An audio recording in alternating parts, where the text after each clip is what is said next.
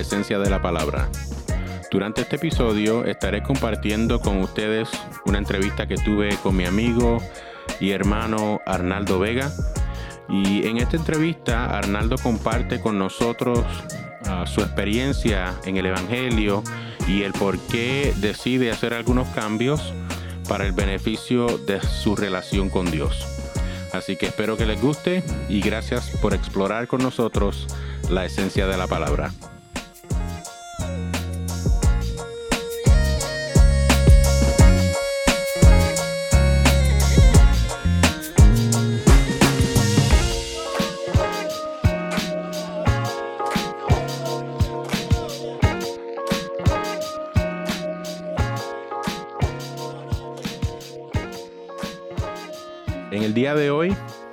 Estamos hablando con Arnaldo Vega. Are you Vega? Yeah. Okay. I didn't know. Yo conozco a Arnaldo. Woo, desde que, man, we were little. Yeah, we practically grew up together. Yeah. Y Arnaldo, Arnaldo y yo hemos estado enviándonos mensajes a través de Instagram y después por texto. Eh, Arnaldo ha estado eh, pasando por un proceso en su aprendizaje de la palabra, en su aprendizaje de, de, de cómo ser un seguidor de Jesús. And um, it's very similar to the process that, that I've been going through in my life. Y pues hemos estado hablando. Y Arnaldo no vive aquí en la ciudad donde yo vivo. Arnaldo uh, vive en, Florida. So, uh, por fin tuvimos la oportunidad de, vernos en persona y, tener esta conversación. So, para los que no conocen, yo le voy a hacer una serie de preguntas a Arnaldo para que lo puedan conocer un poco mejor y luego vamos a hablar. Uh, esta entrevista será un poco diferente. Eh, como les mencioné en el primer episodio, vamos a tener una serie de entrevistas donde hablamos con diferentes personas de diferentes denominaciones eh, y, hablamos acerca de lo mismo. ¿Cuál ha sido su experiencia en su caminar con Jesús? ¿Y cuál ha sido su experiencia cuando estudian la palabra? Cuando eh, llega ese momento en que tienes que abrir, abrir la palabra, leerla y no solamente leerla, pero tratar de entenderla e interpretarla. So, here we go, brother. Who is Arnaldo? Well, like you mentioned, my name is Arnaldo. Um, I'm a father of three beautiful girls, husband and husband to a beautiful wife uh, for the past 12 years. I live in Florida, born and raised in Milwaukee, um, and um, currently work for Disney um, uh, for the credit union. So I work IT for the credit union. Wow. Yeah. That's interesting. It is. I'm going to Disney uh, in July. Oh, okay. So, no sé si hay un descuento que pueda. All right. Not like you're serious? I am going to. Well, I'm going to uh, California in July. Oh. Yeah. oh, yeah, yeah, for your daughter. My daughter's quinceañera. Gotcha. Me estoy poniendo viejo. so, what what is or what was your experience uh, following Jesus? You know, cuando estabas más joven. ¿Cuál, cuál, tu, cuál fue tu experiencia, um, you know, growing up in the church? Yeah. Um, growing up in the church, like, um, looking back now, I felt like I had a great relationship with Jesus. Like, quote unquote, I was on fire for Jesus, right? um, but looking back, I can truly say that I didn't really truly know Jesus, right? Um, I was going to the church for the benefits Mm. of, um, um, how do you say, um, getting a blessing, right? Or, you know, um, twofolds, right? Getting my twofolds, getting my benefits. Um, instead of, you know, going because of the sovereignty and the grace of God. And that's a, a, a huge misconception where that people think that um, we ourselves choose our salvation. Um, but yeah, we can talk more about that later. Absolutely.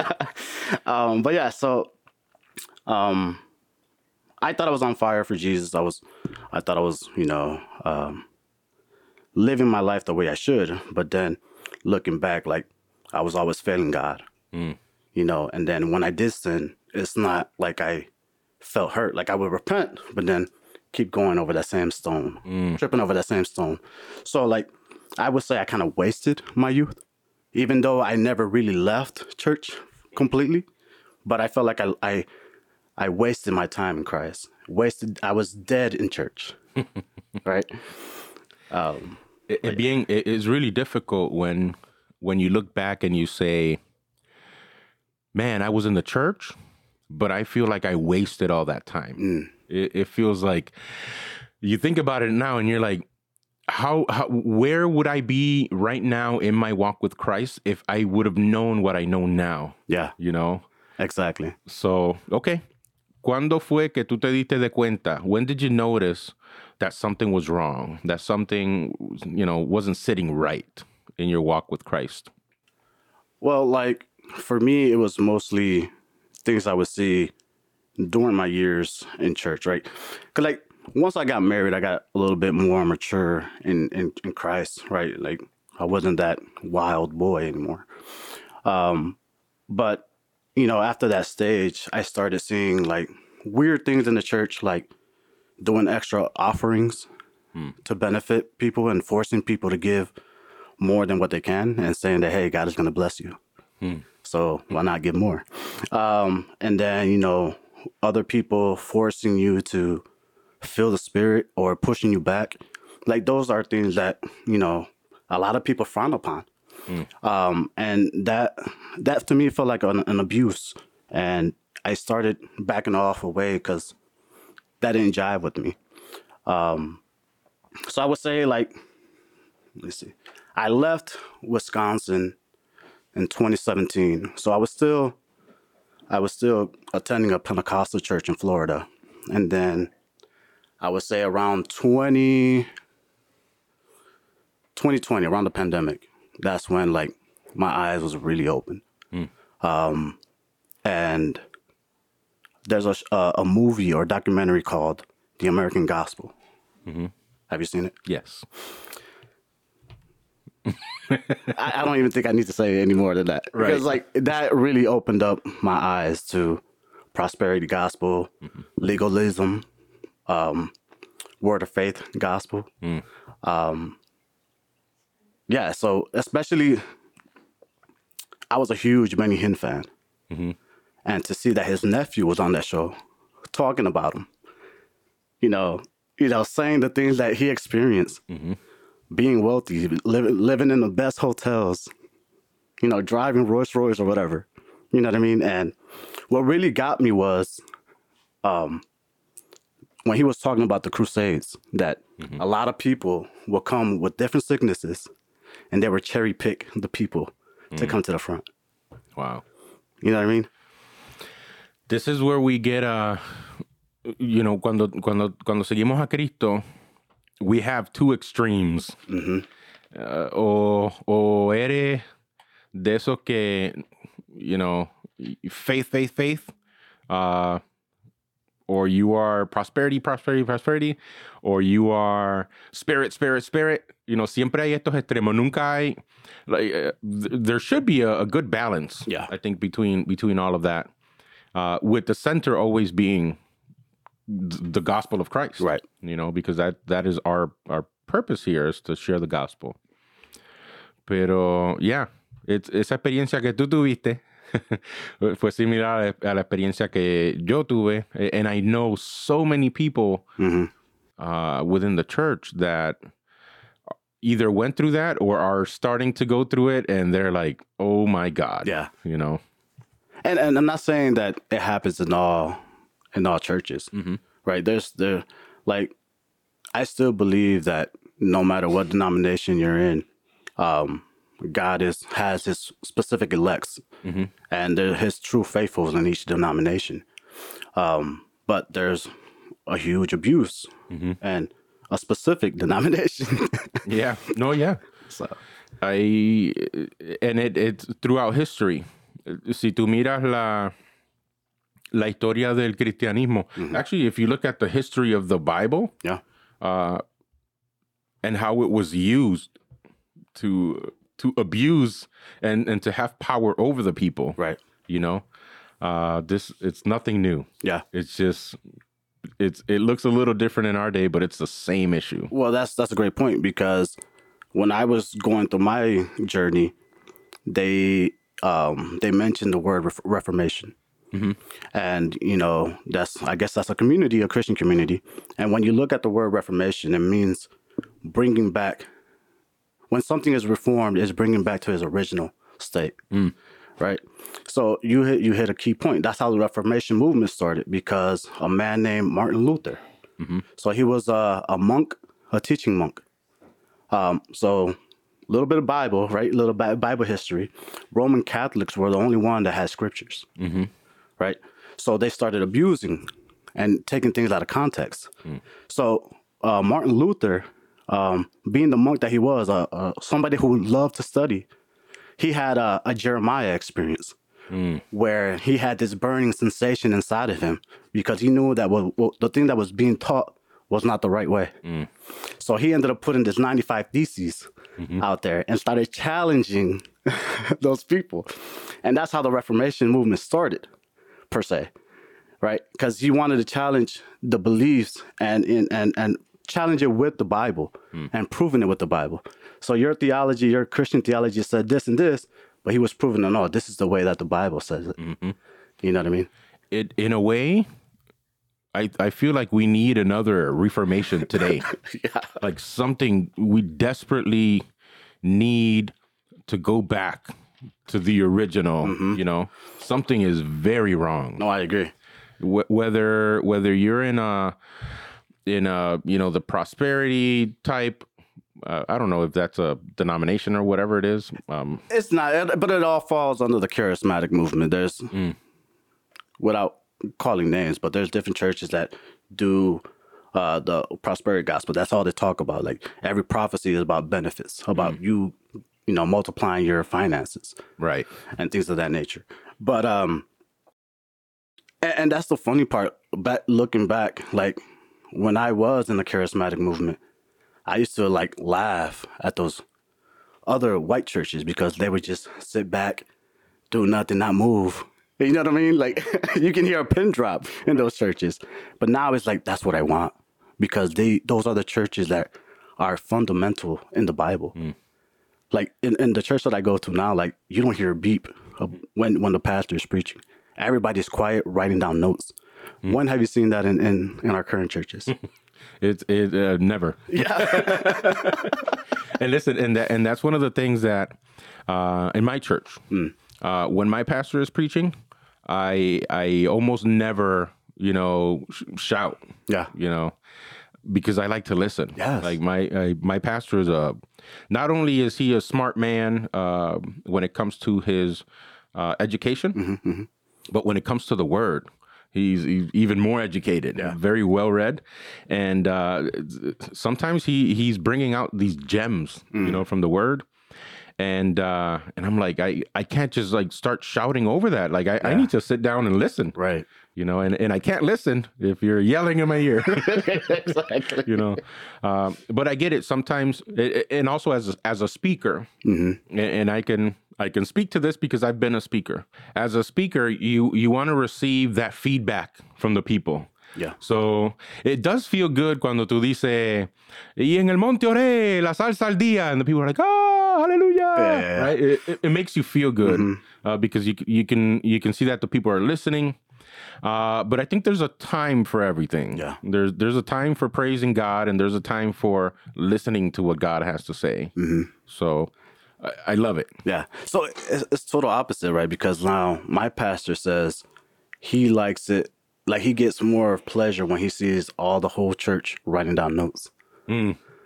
Right. Yeah. And that's that's a form of feedback as well. Yeah, Right. absolutely. Um, but yeah, so growing up in that type of movement and now being in a more calmer movement, um, uh, it's like I actually get to learn more in a, in a sense, right? Because like to your point, if uh, if a good if a pastor mentions a good point, somebody feels it, right? Feels that word, and some they they shout, but then I miss whatever happened afterwards. Right. Because right away I'm gonna get distracted because somebody shouted behind me or something, or I get scared because I didn't expect it to happen.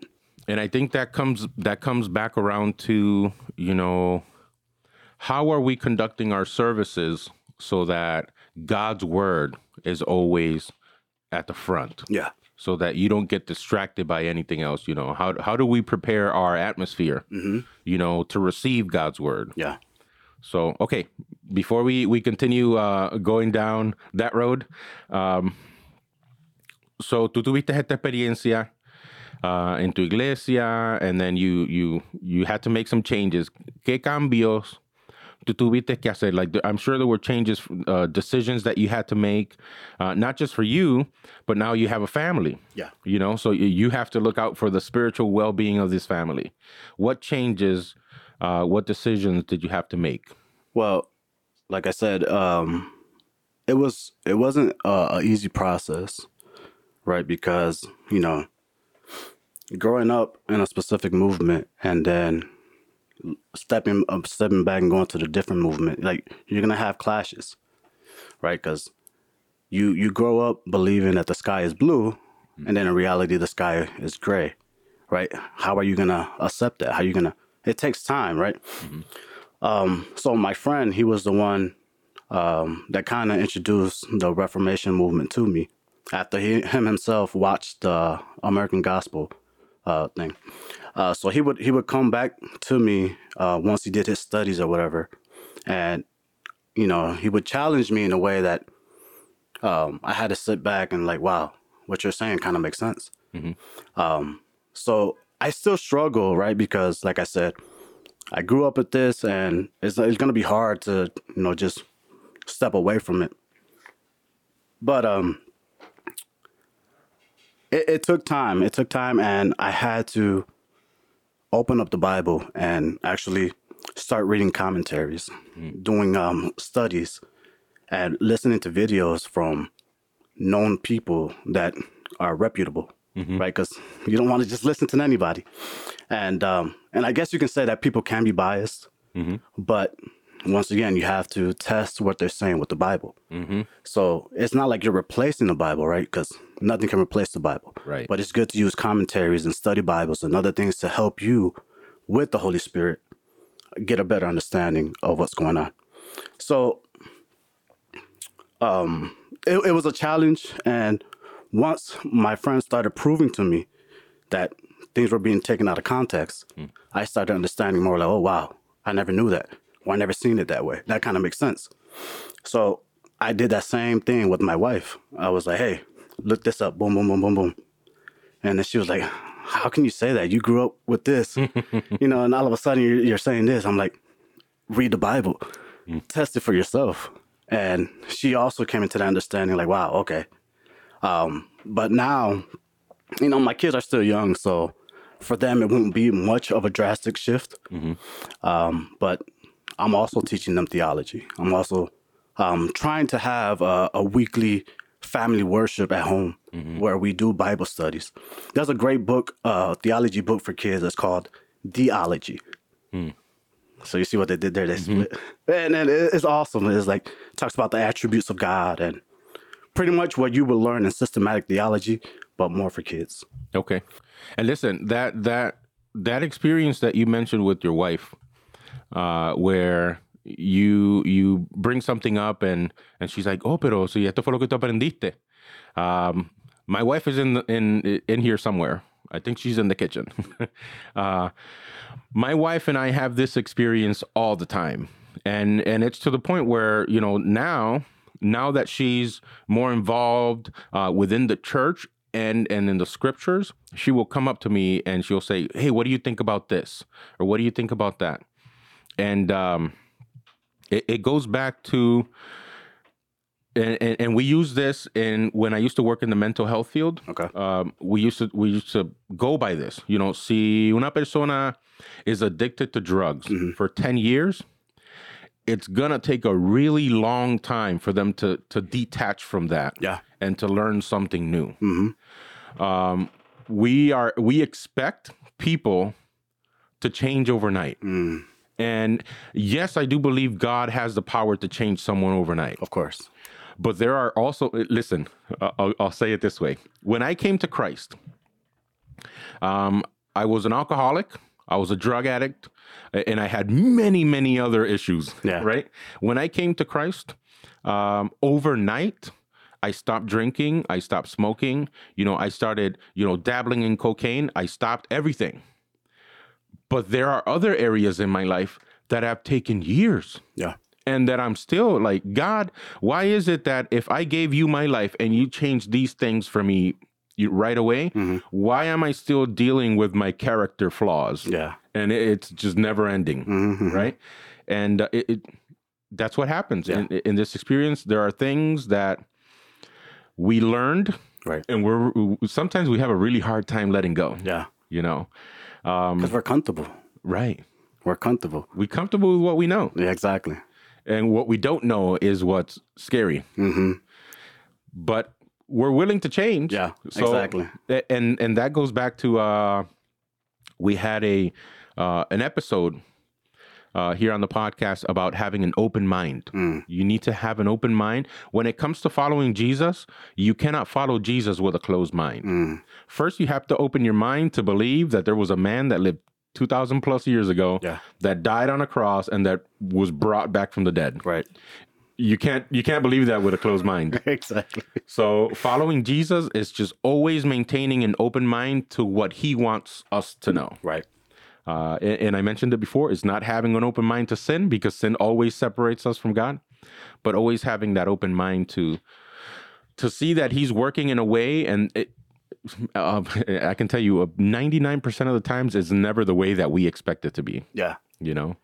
and and that's that's the thing too like when when we sin we think that god turned his back on us perfect example was adam and eve once once they got kicked out of the garden they still looked for god right god still wanted to build that relationship with them and and that's something that in a way we kind of been brainwashed to think that hey if you're a sinner you know i can't go to church God's gonna God's gonna kill me right then and there, right? And and and and that's a misconception, right? Because God is a loving God, hmm. but He does hate sin, Right. no matter what color it is.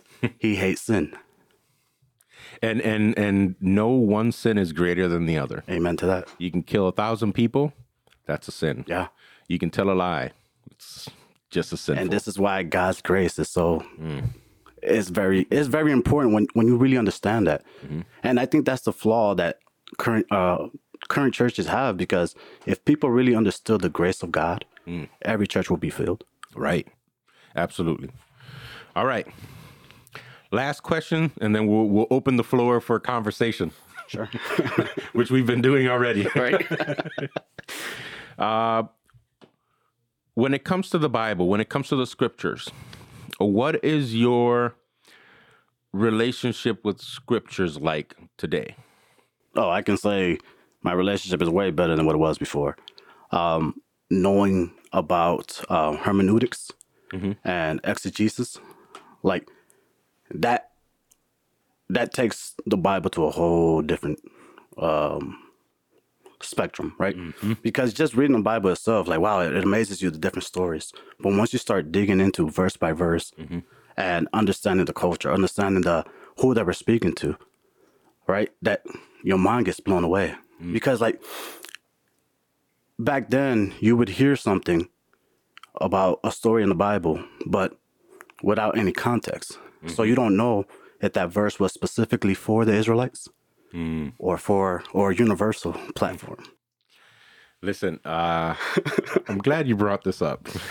Yeah. So this is a this is a concern that I have. And that concern is that we are always trying to find the spiritual application of a verse. Nosotros podemos leer Jesús lloró. Mm. Y rápido queremos espiritualizarlo. Oh, this is what, you know, when it comes to your spiritual life, this is what that means. But we don't know why he cried, who he cried for, who was watching him cry Yeah. um, what what what crying means to a Jewish man in the first century. Yeah. You know, And and uh, I'm glad you mentioned that. Nosotros before and and, and this is what I said uh if in one of our beginning episodes. Mhm. I said uh if you you can read the Bible and not know any of the history of the Jewish people, not know anything else, just the Bible. And you can live a fruitful life You can. before God.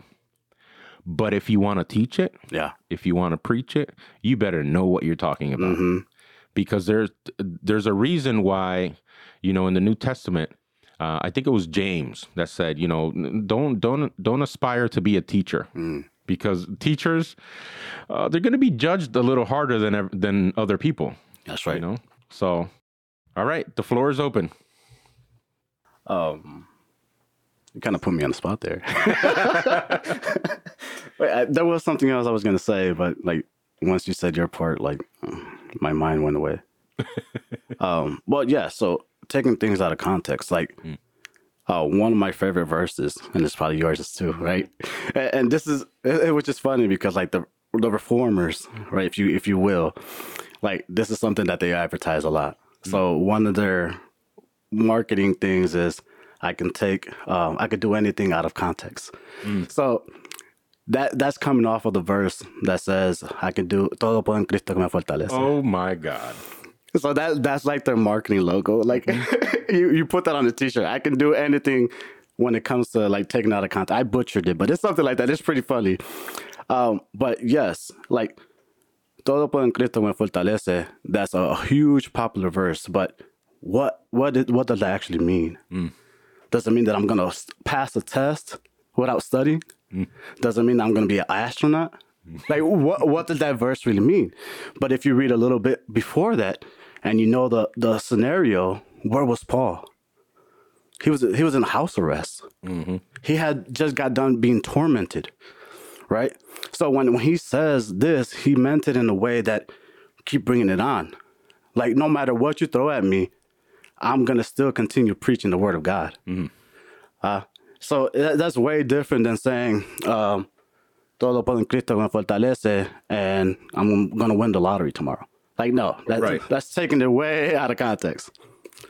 Listen, uh, yo tengo un joven en la iglesia, and that's his favorite verse.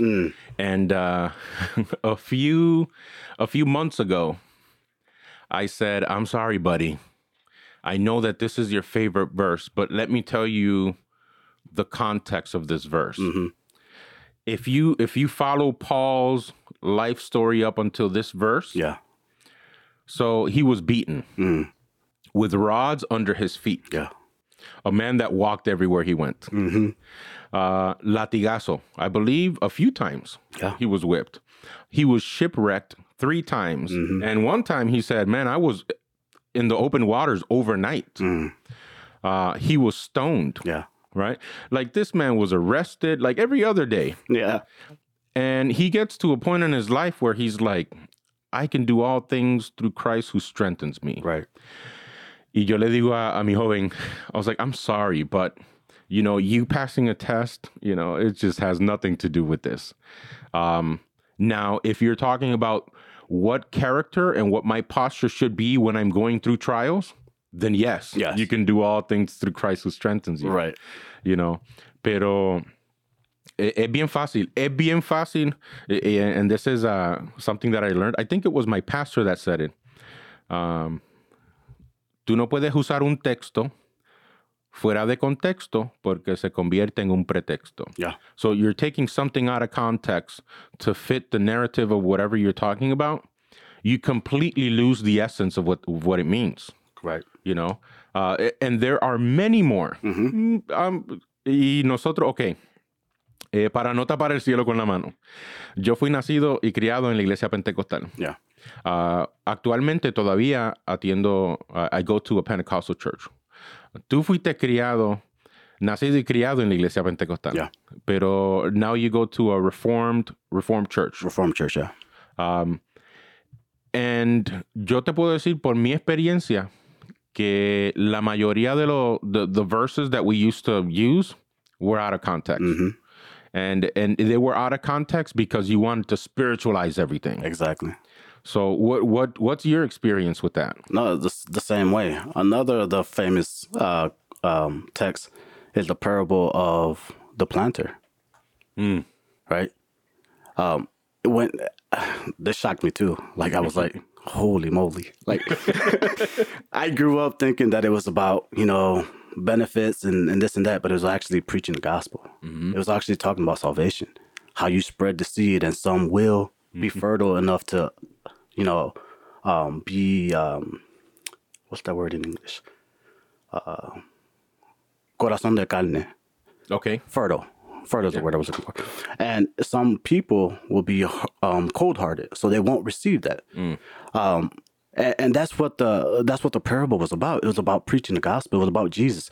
If you think about it, from Genesis to um, Revelations, it, it's just the story of Jesus. Jesus can be found in everything. Uh, just in like um, and in, in Adam, when once once they found um, once they, they ate from the tree and they discovered that they were naked, Dios los revistió. And that was a sign of Jesus. Right? Because now you're you're clothed. Like you know what I mean? Like there's so much hidden nuggets that you never knew before. Yeah. But once you start deep diving into the word, it's like like you said earlier, your mind opens up. Um, and that's what we need to be. We need to be sensitive to the Holy Spirit and actually digging into the word and understanding the word, not just overreading the passages. That's that's where the problem is. Is that we just we read to read. Yeah. Leemos la Biblia para decir, oh, yo leí la Biblia completa en un año. But what did you get from it? Mm-hmm. La, la, la parábola that you shared of the seed. If you look at the people who Jesus was talking to, you have every every instance or every example of the seed falling in a different place. Exactly. Porque hay personas que escuchan el mensaje de Jesús and they receive it for the moment. Mm-hmm. But in give them a, a, a few weeks, Yeah. they kind of lose that passion and they stray away. Mm-hmm.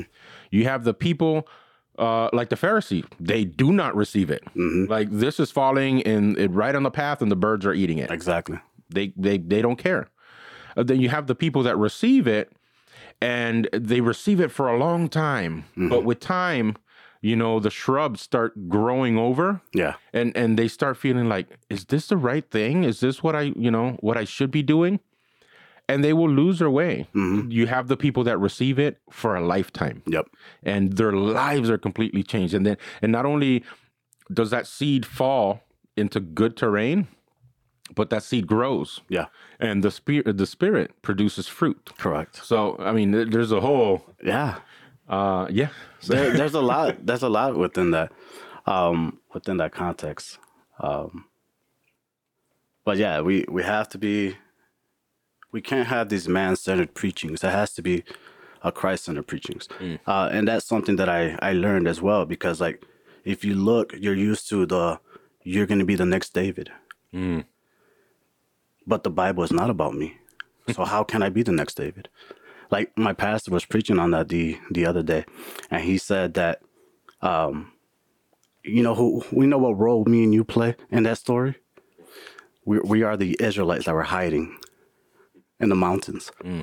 So that really that story is really about Jesus defeating the enemy, right? But no, that's not the way we preach it. right, We preach it that you're going to be the next David. You're going to be able to knock down the, the, the whatever tribulation or trials in front of you. but once again, we're making it man centered right. instead of God centered, and that's a big mis- misconception that you're you're doing false teaching by by presenting that. Yeah, and and that's that's not just now.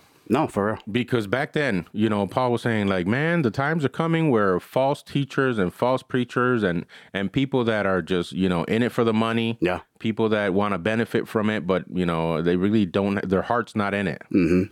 And uh, and and that's how we, you know, uh, it's sad to say it, but um, yeah, that that David story, Yeah. my goodness. Mm-hmm.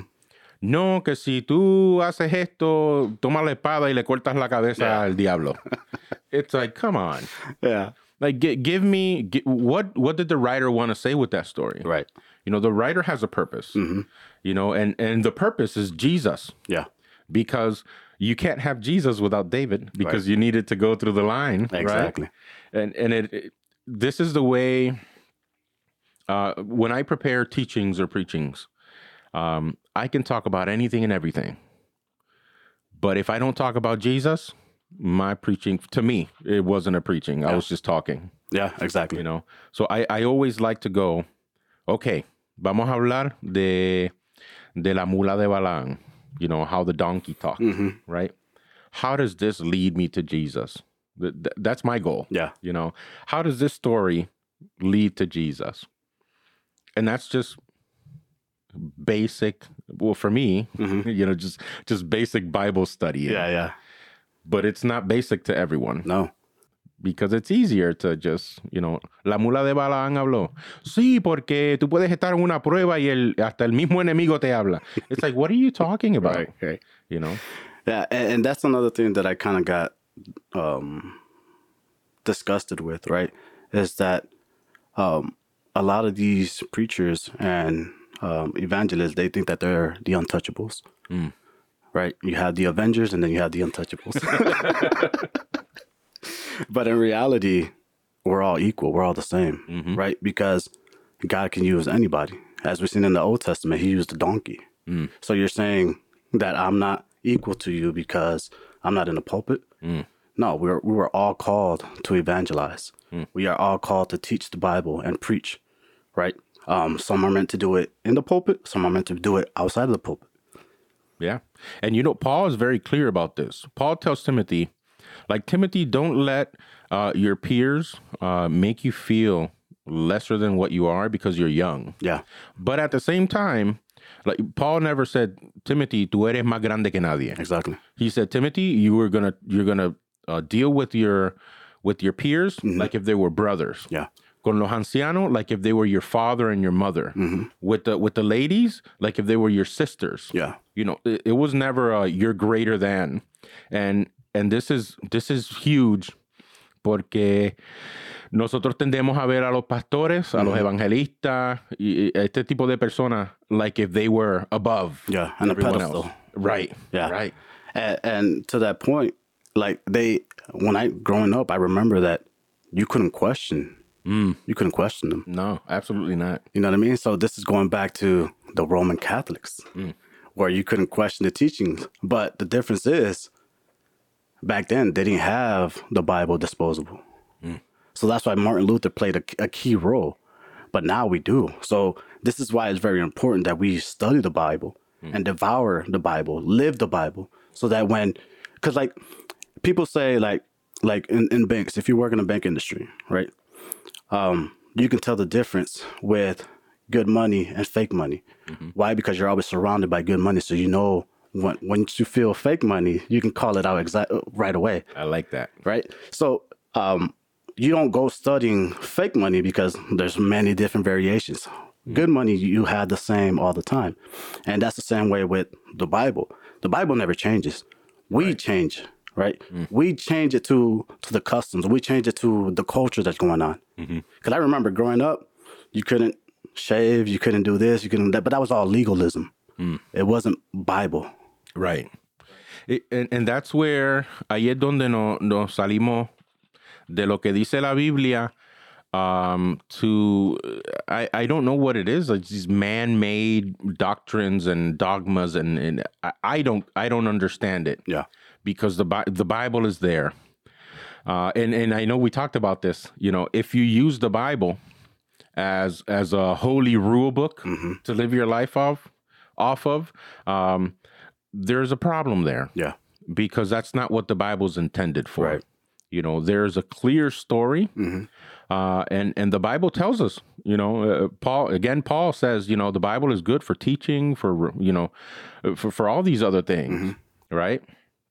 But uh, when I- I guess we're in the culture that we grew up in, it was easier to control people using the Bible Right. uh, which it's, I, I it, it me enoja. Eh. I, I, I get upset Exactly. because there's so much benefit from the word. There's, oh, there's just so much beauty. Yeah. Um, I, I've been going through this phase of uh, studying the literar- literary structure of the Bible Okay. and the literary design. And when you see the designs of repetitions, uh, the, the there's there's things that are uh, mentioned in in groups of sevens, Yeah. in groups of twelves, uh, and, and these you see the numbers, and you, it's just beautiful.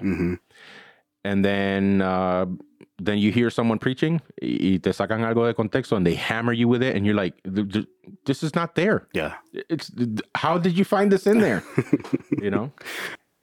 Looking back, um, when the preacher would use things out of context, like it would, it would hit me, like it would uh, impact my soul, like because the way that, and that's the thing. I don't know if this is something that gets taught, like when you're preaching, like you go to school to learn how to be a, a good motivational speaker, because like some of the things that they say is like, wow, eso me chocó.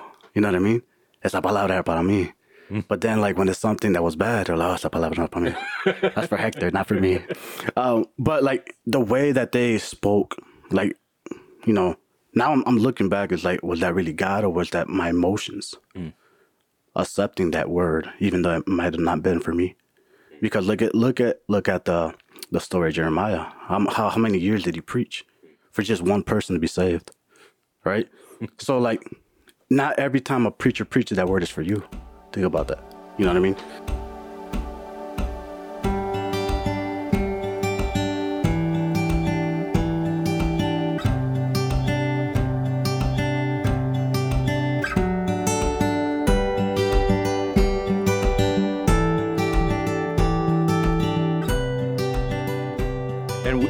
Talking about this earlier.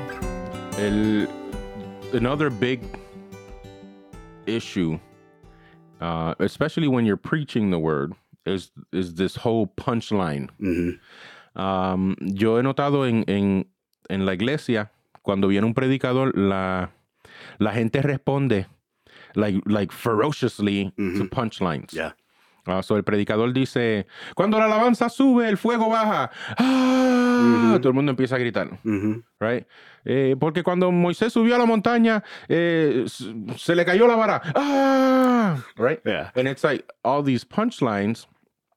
Pero no. eh, eh, recientemente estuve escuchando un predicador, ah, No Names, y estoy escuchando a este predicador y le digo a, a una persona que estaba al lado mío, le digo, "¿Tú has- eh, did you hear how many punchlines in a row this preacher just said? Yeah.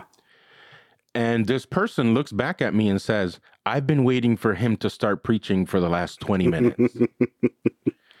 and I'm like, what is going on within the church? Yeah. You know, this is this is- si fuera, sabe, afuera. Yeah. This is within the church. And you have you have people that are here for the response of the people. Yeah. And that's how that's that's how they get their high Yep. you know um i and, and i'll say it this way i mean it's not probably not the the best way to say it, but i get my high uh, f- uh from when i when i bring a word Yeah. and two months later una persona me dice man that word that you brought from god it's still hitting me today Yeah. and it's it's changing the way i do something Right. because the, the word of god will always cause a change Exactly. I mentioned in, in a previous episode, there is no way that Jesus can talk to you or do something in your life and for your life to stay the same. Mm. Something's got to change. Something's going to happen.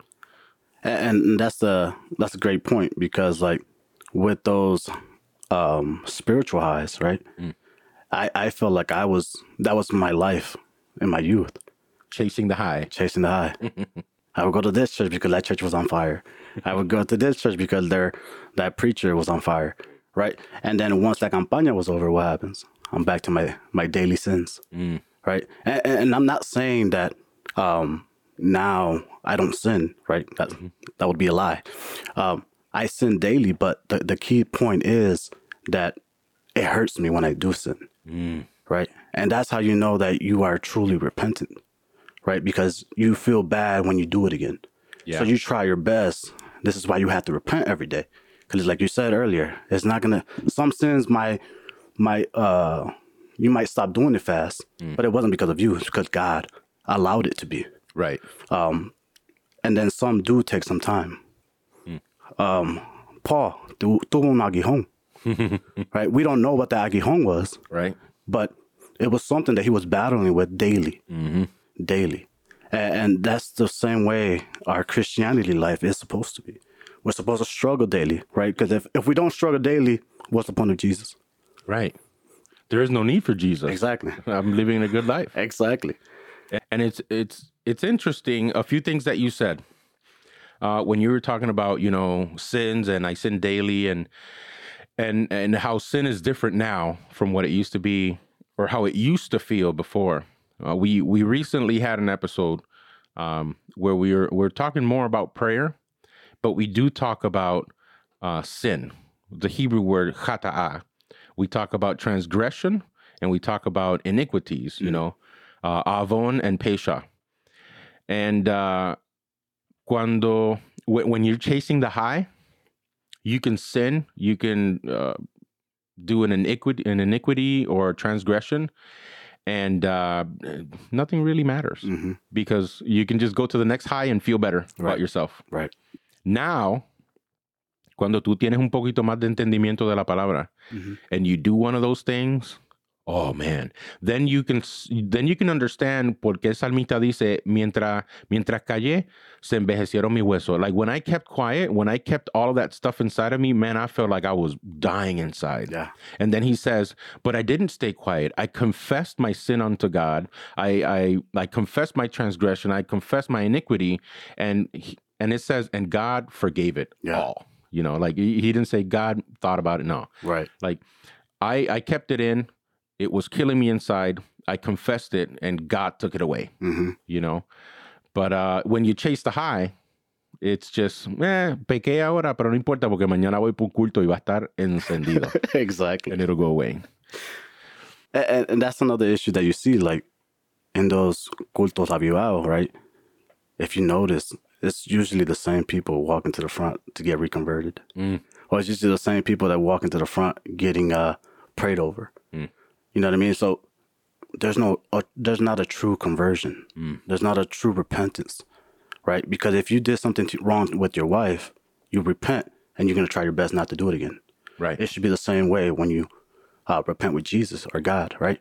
You you try your best not to walk through those same steps again. And what- you- You're gonna fail, right? Obviously, we're not perfect, but you know, each day you're gonna, okay, there goes a stepping stone. Let me walk over it instead of keep tripping over the same stone. And you know what?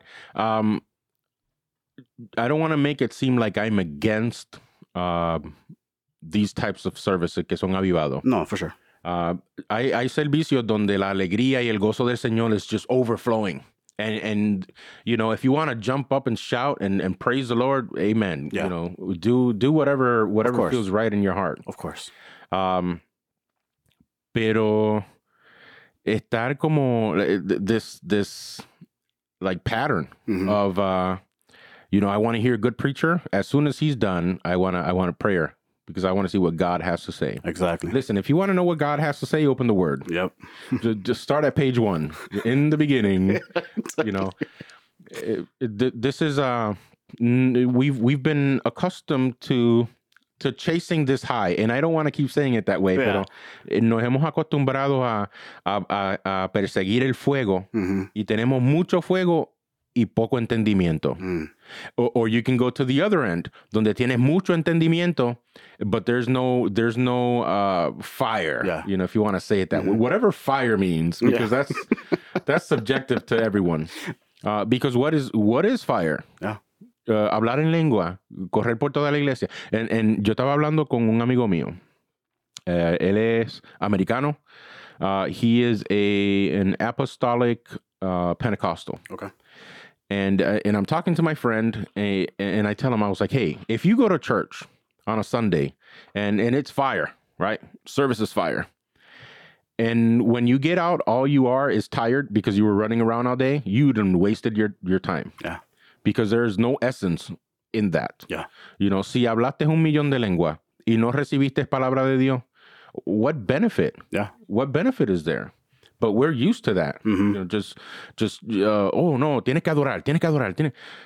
Everything we do is worship. Yeah. Stop telling me that I need to worship. Exactly. You know? like the Bible clearly says que hay tiempo para todo, right? So there's going to be a time where you might break out sessions in speaking in tongues, but I, I still believe that the most important, like, I think that's all appetizers, Mm.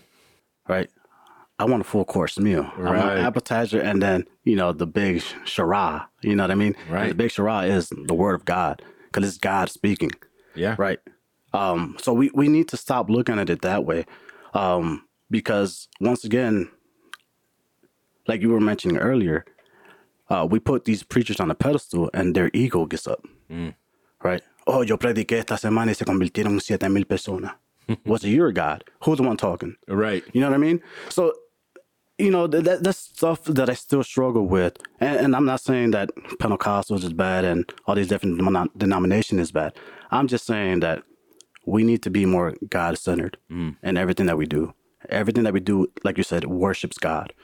If it's speaking to your neighbor, if it's uh, teaching your kids, everything that we do, we have to do it for God. That's right. And and uh, uh, you know, I I think we're on the same page. Uh, I'm not against anyone. Yeah. Yo tengo amigos uh, Catholics. I know Catholic people. I know uh, de todas las dem- eh, tengo un vecino um, que creo que es metodista. Okay. Conozco personas luteranas. Uh, you name it. Mm-hmm, Uh, for for me, we are still the, the body of Christ. Amen. Um, I'm not better than anyone else, and no one else is better than I am. You know, we're all on the same page. Yeah. Um, but I don't. I, I think, I think we we have lost the essence, and and it's you know, uh, it's not a pun. Yeah. Our podcast name is La Esencia de la Palabra, uh, but we really have lost Mhm. that essence because we want we want the word to fit our lives, Yeah. but we don't want our lives to be changed by the word. Yeah. You know. Yeah, and and going back to a statement that you said earlier, like there's a a, a church that I used to watch, and um, when they had guest speakers, like they, they didn't publicly announce this, but I can tell that that's what they were doing. So I guess they trained the church that if you liked what the preacher was saying, drop an offering. And I was trying to understand, like, why are people walking up to the front in the middle of the sermon and dropping things off? Like, what are we doing? Like, in a way, that's kind of like selling the word of God, right? Because it goes back to those punchlines that you're that you're mentioning. Oh, if the punchline hit me, I I it's, it's crazy that you mentioned that. I I saw that happen once, Mm. and uh, th- so this guy was preaching at the church, Mhm. and he said something that was you know, el pueblo it was fire. Mhm. You know, he said something, and everybody's like, oh, and and this guy gets up and and drops a bill on the altar, Mm. and I saw that, and I'm like, what hmm in God's green earth yeah, is going on here? hmm and and I still I still don't I, I don't know what to make out of it. yeah. How what? You, you know what that reminds me of? I don't even know if I could say it on here, but that's like Say it. Say what, it. what you do when when when you're at a club. Those type of clubs, you put money down because because the entertainment is good. Oh my goodness. So are, that is that what we're doing now in church? Mm. You know what I mean? Like Yeah. th- this is why, like I said, I, I I had to step back and I had to reanalyze myself to be able to be biblically sound. Like it doesn't matter what it is. I I need to know Jesus for who Jesus is and not learn Jesus for what they're selling it to be. Exactly. And and this, you know, I yo no tengo ningún problema. If Yeah. there is a ministry that is blessing your life and you want to bless that ministry and help them, go for There's, it. there's different avenues to doing it. And not doing it that way because it looks very bad. Right. It, it, it's wow. You mentioned it like the club style and and wow. Yeah, you know what I mean. That that was me. You know, imagine a a a, a, a non-believer. Mm. How would they see that? Right. We're kind of prostituting the the word of God. Mm. And that, that now that you said that, that is the biggest problem that there is. Mm-hmm. Que si, si alguien que no cree en Dios is looking from the outside in, hmm how are how are we setting that example? Exactly. You know, nosotros le estamos dando el, el ejemplo de a alguien que no cree. Hey, you can grab the word and use it however you want. Yeah. However it fits you. You know. Eh, yo escucho, I've heard people say, you know, oh, I'm going through a hard time, but I know I'll be okay because God gave, you know, Peter the hand and didn't let him drown. I was like, well, number one, you're not Peter. Yeah. Number one, Jesus is not right here in the water with you. Uh-huh. You know, like the mess you got yourself into is because you got yourself into Yep. it. and and but giving the the people from the outside the example that we can just pick. Listen, I, I call it uh cherry picking, cherry picking verses. Uh, we use the Bible como si fuera, you know, oh, let's see what God has for me today. Y lo abro, y, you know, Judas se ahorcó. So are you going to go kill yourself? exactly. right? So uh, uh, we have to stop using the word yeah. for like, for, and, and I hate to say for our benefit because the word does have benefit for us, Yeah. but we have to stop cherry picking it hmm to, to do what we want it to do. Right. That's where the problem is. Using the word to convenience our our situation. Right. Um uh, but yes, that that is very uh scary, right? Because um I'm not saying that this goes on, but you know, that's how preachers can get information to say, "Oh, I heard that this church is going through this situation, so let me cherry pick these verses, hmm right, and make them think that it was from God or whatever, Right. and use it because you knew of the situation." Right. You know what I mean? And and that's it goes back to if you study the word, you don't have to cherry pick Right. to, to to encourage a church because Paul didn't have to cherry pick from anyone Mm. to encourage a church to do something. You know, Paul was very straightforward. Now, Paul did use uh, what I call hyperlinks. You know.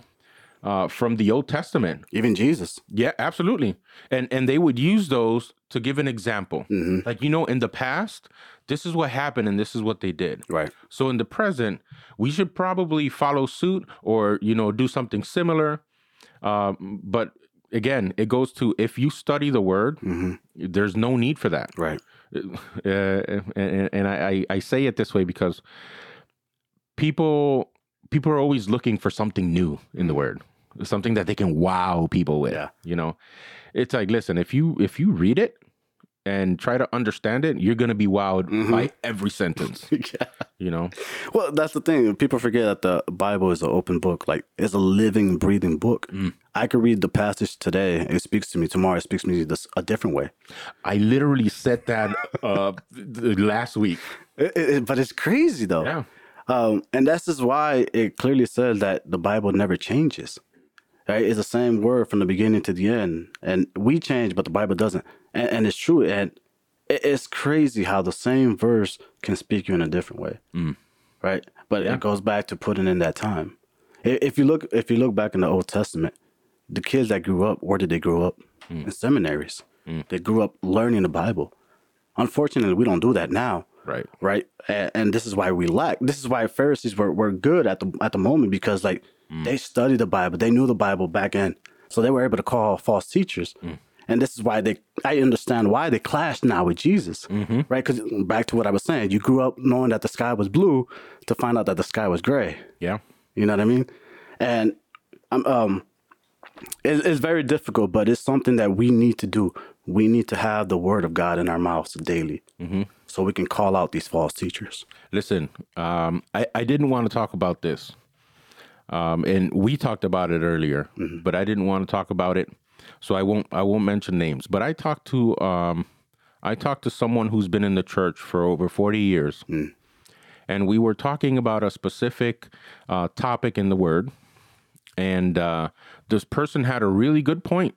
You know, they they had all of the verses that they wanted to use to support that. Yeah. They were in line out of context, but in line. You know, they all sounded pretty. And I said, well, here, let's, what does the word have to say about this? What does the word actually say? Yeah. And then when we went that route, this person tells me, yeah, oh, you're right.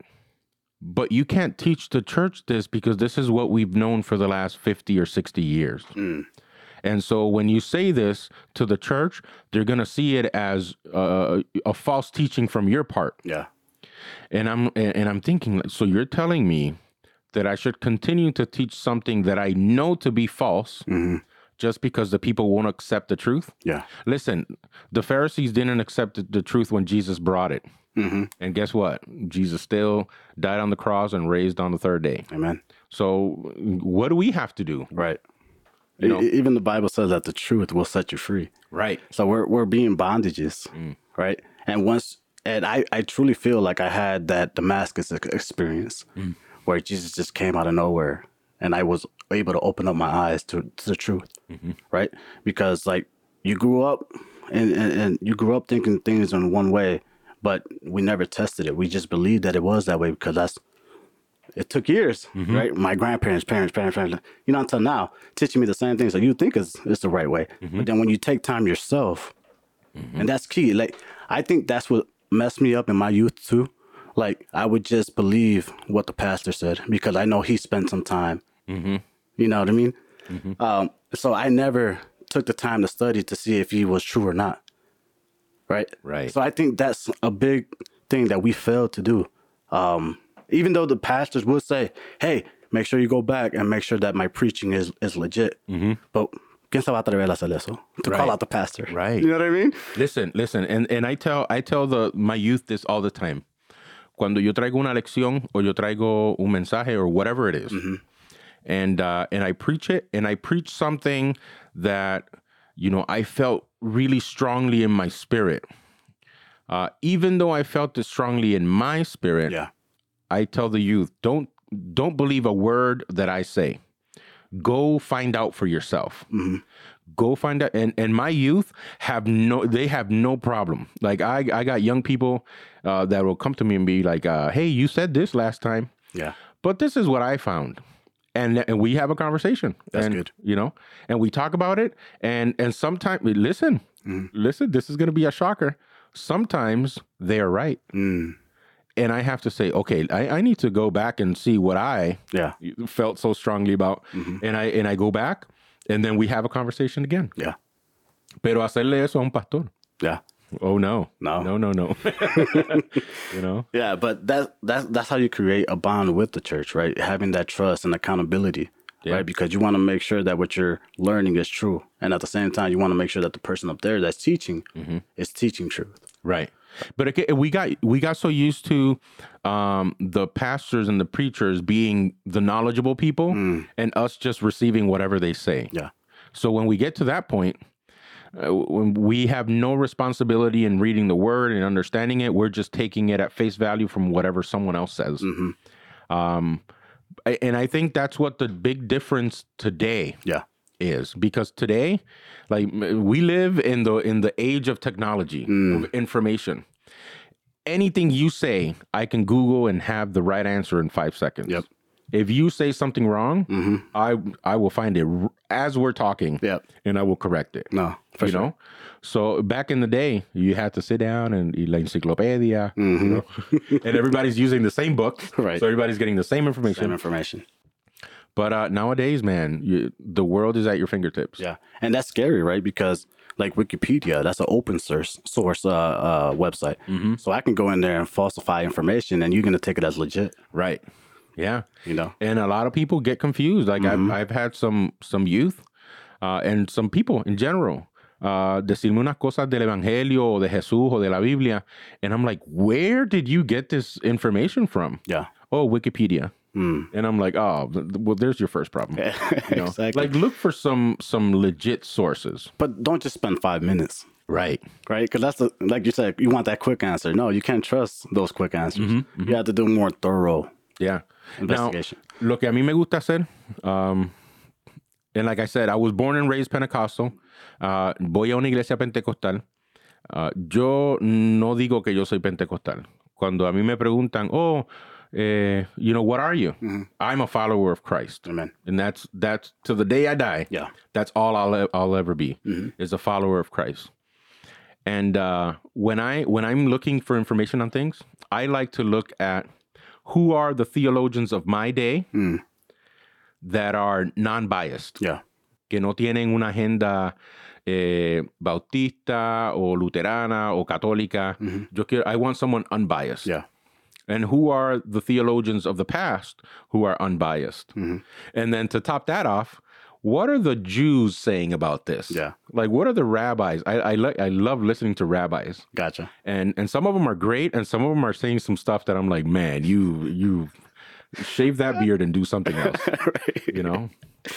Pero I, I like to have my information in line. Mm-hmm. Y aún así, even just un comentario que tú me des, can completely shift what I thought was right. Yeah. You know, I had a conversation. Uh, estábamos hablando acerca de la salvación. And I'm not going to get into it because salvation is a sensitive topic for many people. It's a good topic too. Oh, man. you know, y y están, están los debates. La salvación. You know, uh, can I lose it? Uh, can I gain it somehow? Do I have to put my effort to keep it? Is it a gift? You know, there's nothing I can do to lose it. Yeah. Y hay un millón de diferentes topics. Y yo estaba hablando con una persona y esta persona lo único que me dijo fue, eh, dijo esta palabra. He said, free will. And when he said that, what I thought I knew was shattered. I was so disappointed. Interesting. I was like, wait, well, well, what role does free will play in this conversation? Right. And I had to go back and and this was like six months ago. Yeah. I'm still trying to find out my answer, you know. So I'm I'm still working on that. Okay.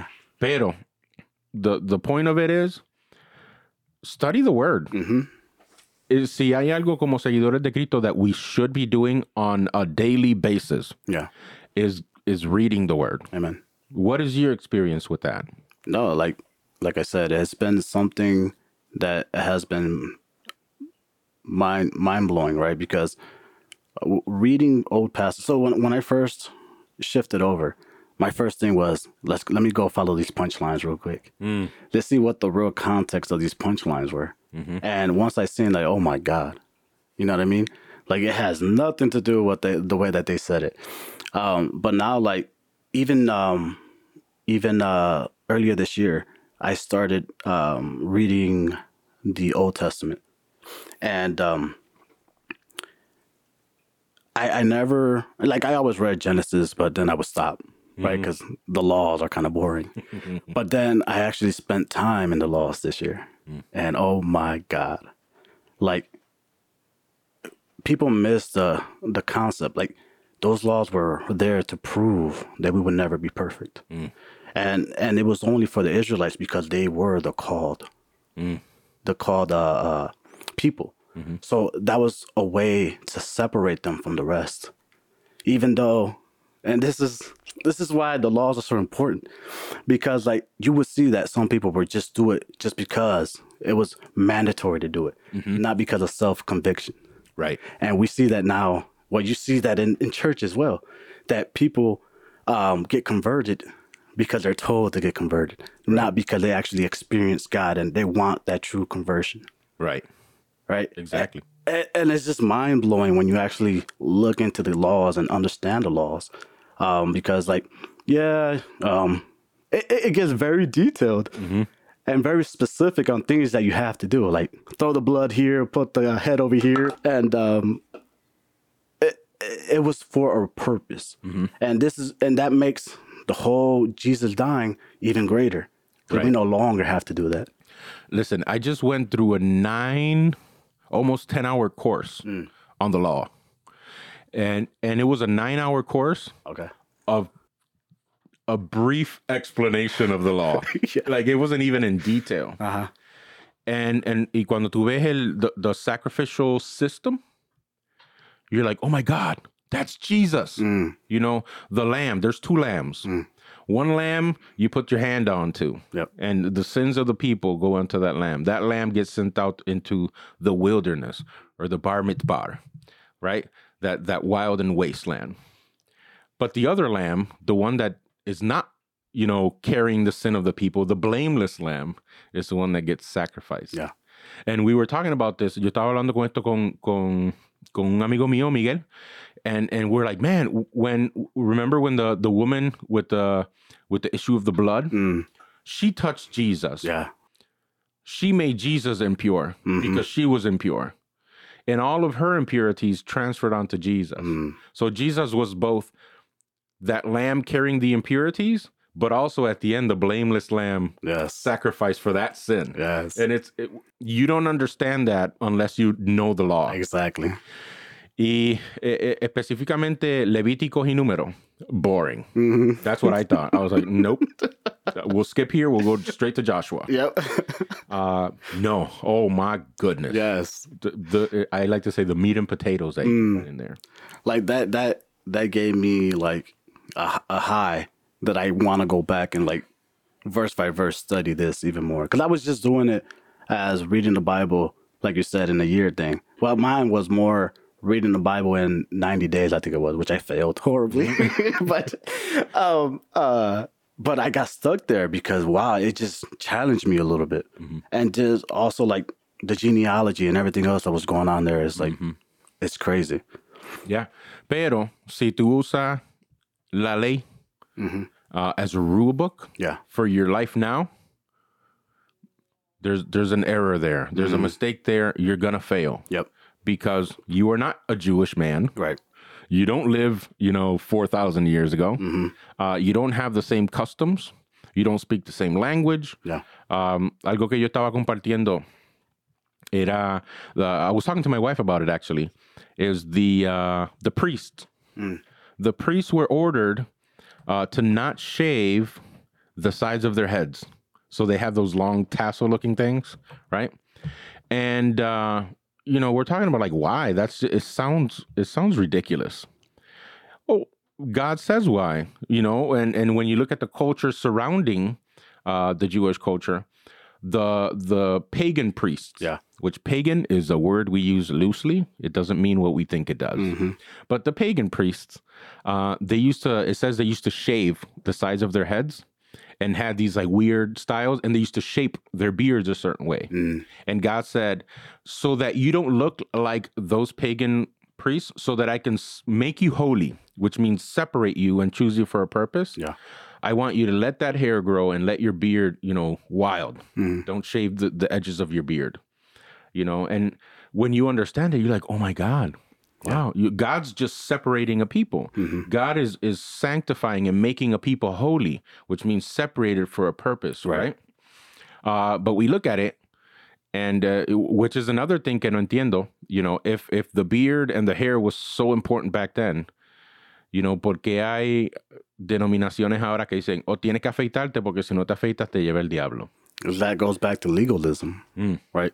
It goes back to man doctrine instead of Bible doctrine, Right. right? And and like you said, there are there are um, Christian freedoms that you know won't jeopardize. I hate. I, I don't like using that word, but in quotes, jeopardize your salvation. Um, but going back to the topic of the law, it it's good to read them and understand them, but then at the same time, it's good to have context because some of those laws were not meant for us. Right. They're not universal laws. Right. So yes, the there is a commandment to um, uh, follow the Torah or the laws, but just the moral laws, not the cultural laws. And you know what? I, I was studying this not actually a couple of days ago. I was studying about this, and uh, there's a theologian that says if you're a follower of the, of Christ, um, someone asked the question, "Does the law apply to me today?" And this theologian says, uh, in a way, all of the law applies to you, but in a way, none of the law applies to you. you know, Yeah. It- it's it's uh, and it's not that we're picking what we want to do and what we know we don't want to do. It's just certain things don't apply to our culture. Right. You know, I, uh, I, I, I don't care about you know the animal sacrifices because we don't do that today. Right. But I understand it. You know, so in a way, it applies in the understanding way, but it doesn't apply in the actual way. And, and that that's a good point, right? Because it does apply just because we believe in Christ. Right. So He is the fulfillment of that law. Of the law. But we still have commandments and moral laws that we have to practice. Yeah, and and like I say, you can look back at the law and learn so much. Yeah. and and and use some of those stuff uh, things to to better your life today. Right. Uh, but does it apply hundred percent? No. Could it apply hundred percent? Sure. Yeah. You know, it depends on where you are with your in your walk with Christ. Correct. So, all right, hemos estado hablando una hora y, como decimos en Puerto Rico, una hora y pico. uh, it's been a long conversation and it's been a fun conversation. Eh, ya tenemos planeado. eh, we're planning it right now, brother. uh, we have this new system in the in the podcast studio donde podemos hacer entrevistas por teléfono, Okay. and and you know we got to talk more about it Yeah. because son cosas que nadie quiere hablar, hmm que todo everybody is thinking about, but nobody's talking about. Right. Right. And um, I think it's time. Yeah. It's time. It's been a pleasure having you here. Likewise. Uh, whenever you're back in town, we want to have you again. Okay. Uh, para comer grapes. I don't eat grapes. Hoy por mistake me comí un grape pensando que era un pedazo de salchicha y por poco me muero. Pero No, but for sure, there's a couple of topics in my mind that I want to hear your thoughts, like predestination, salvation, and things of that nature. eh, y esos son tópicos controversiales. Yes, So, no, but we'll talk about it. for sure. Vamos a hacer como hacían los the rabbis, Yeah. que, ¿sabes? Peleaban todo el día, pero por la noche se iban a comer juntos. Amen to that. So, So dinner on you. we'll, we'll talk about that.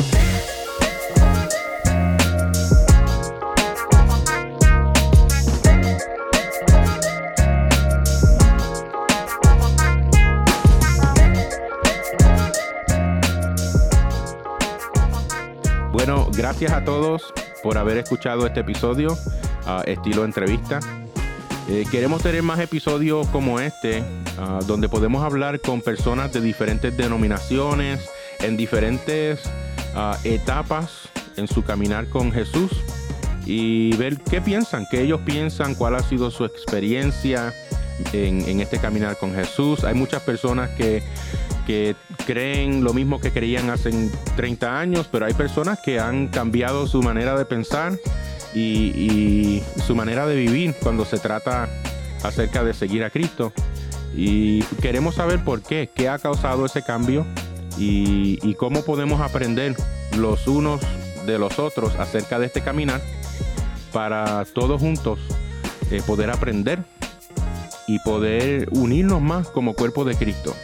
Porque mi amigo Arnaldo ah, es ah, un cristiano reformado, a lo que se llama The Reformed Church. Ah, yo soy un cristiano que atiende una iglesia pentecostal y puede ser que, que estemos de acuerdo en muchos puntos y pueden ser que haya algunos puntos en que tenemos diferencias. Pero eso no significa que dejamos de ser hermanos en Cristo. Ah, seguimos con la misma meta y, bueno, esperando en Dios que Dios nos dé la fuerza para, para seguir aprendiendo so that we can, you know, continue uh, to grow in our faith and, and to grow in our knowledge uh, and the wisdom of the Lord. Amen. Gracias por escucharnos y por explorar con nosotros la esencia de la palabra.